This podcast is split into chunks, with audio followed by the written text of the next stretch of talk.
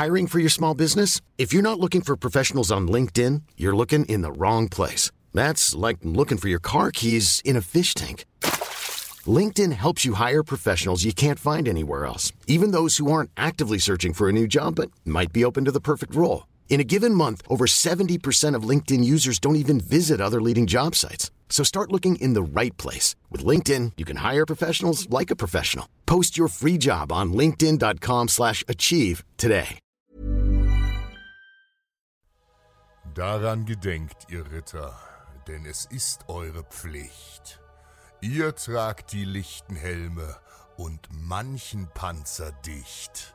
Dazu die festen Schilde und das geweihte Schwert. O wollt Gott, ich wäre seines Segens wert. Ein Spruch, den mir oft mein Vater sagte. Heute, fern der Heimat, blicke ich auf mein blutiges Schwert und sehe all die Toten vor mir liegen. O wollte Gott, ich wäre seines Segens wert. Der Orden der Brüder vom Deutschen Hospital St. Mariens in Jerusalem rief nach unseren tapferen Männern. Als die polnische Königstochter Jadwiga vor einigen Jahren den heidnischen König der Litauer heiratete, brach die Hölle auf. Das neue polnisch-litauische Reich hatte dem deutschen Orden offen den Krieg erklärt und machte diesen die Besitztümer im Osten streitig. Schon bald standen sich die beiden gewaltigen Heere des Ordens und der polnisch-litauischen Union zwischen den Dörfern Grunwald und Tannenberg gegenüber. Eine brutale Schlacht, in der auch mein Vater kämpfte. Auch wenn der Deutsche Orden die Schlacht nahezu gewonnen hatte und die Litauer in ihrer Panik vom Schlachtfeld geflohen waren, so sammelten einige polnische Ritter erneut Mut und ritten einen Sturmangriff.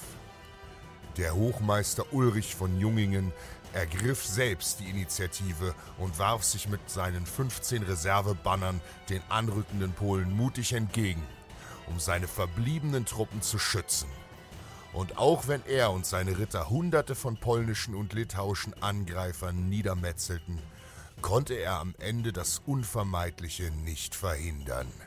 Er selbst fiel im Kampf und opferte sein Leben für die Seinen. Nach dem Tod des Hochmeisters zog sich der Deutsche Orden zurück in die Marienburg, dem Hauptsitz des Ordens. Die Polen versuchten nun die Burg zu belagern, und auch wenn sie scheiterten, so konnten sie weite Teile des Landes besetzen. Mein Vater kehrte damals mit anderen Rittern schwer verwundet zurück nach Hause. Seit diesen Tagen zog die Dunkelheit über das Ordensland. Dem Orden blieb nichts anderes übrig, als den Feinden Gold und Silber zu zahlen, denn die polnischen Besatzer begannen die Bevölkerung zu foltern und zu unterdrücken. Aber reicht man den kleinen Finger, so verliert man bekanntermaßen leicht die ganze Hand. Die Geldforderungen wurden immer größer und so nahm der Deutsche Orden dem preußischen Landadel in die Pflicht, ihren Teil beizutragen.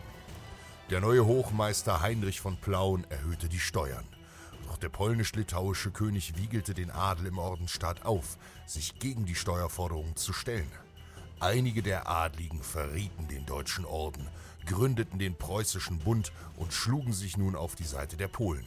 Vor einigen Wochen griffen sie Burgen der Deutschordensritter an und besetzten Städte und Dörfer. Der Deutsche Orden konnte nicht weiter tatenlos zusehen und zog erneut in die Schlacht. Doch es blieben ihnen nur 300 tapfere Ritter, die gegen ein gewaltiges Feindesheer von 18.000 Mann zogen.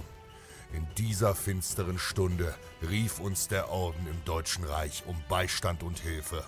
Ich zögerte keinen Augenblick und ritt mit meinen Ritterbrüdern nach Osten, so wie es einst mein Vater tat.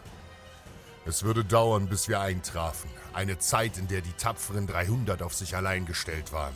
Doch schnell wuchsen wir an. Aus allen Teilen des Landes folgten mutige Ritter und Söldner dem Aufruf. Wir ritten wie der Teufel und zogen schon bald mit 15.000 Mann nach Konitz.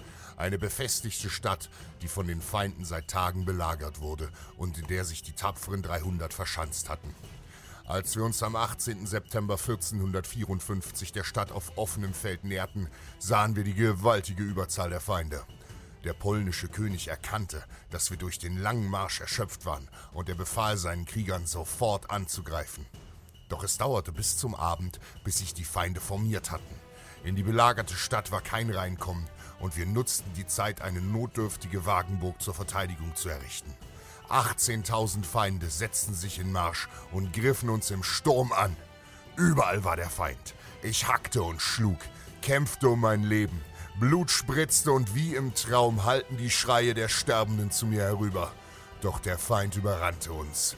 Dann sah ich, wie der Anführer der deutschen Söldner heldenhaft im Kampf starb und nur wenig später unser Heerführer Bernhard von Zinnenberg gefangen genommen wurde.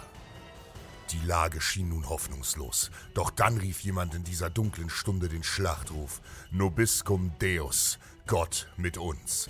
Wir alle spürten die Kraft Gottes in diesem Moment. Etwas, das unseren Körper durchströmte und uns urplötzlich Mut gab. Nun waren Helden gefragt. Wir brüllten vor Wut und unser deutsches Blut kochte. Schluss mit Verteidigung. Zum Angriff! Wir schwangen uns auf unsere Pferde und stürmten ohne Rücksicht auf Verluste im Galopp aus der Wagenburg, den Polen entgegen. Ein gewaltiges Gemetzel entfachte sich, als die Ritter des Deutschen Ordens, die immer noch in der Stadt Konitz eingeschlossen waren, unseren Heldenmut sahen, bestiegen auch sie ihre Schlachtrösser. Heinrich von Plauen führte die 300 Ordensritter im Sturm aus dem Stadttor in die Schlacht. Eine solche Kampfkraft hatten die Polen noch nicht gesehen. Hieb um Hieb schlugen sich die Ordensritter und wir durch die Reihen der Feinde, bis wir uns in der Mitte trafen. Nun stritten wir vereint gegen die Polen, die Mann für Mann abgeschlachtet wurden. Völlig überrascht von diesem brutalen Ausfall ergriffen sie die Flucht. Die Panik steigerte sich und wurde zum heillosen Chaos. Ich habe die Schlacht überlebt. Heute, fern der Heimat, blicke ich auf mein blutiges Schwert, sehe all die Toten vor mir liegen. Ja, ich bin Gottes Segen wert.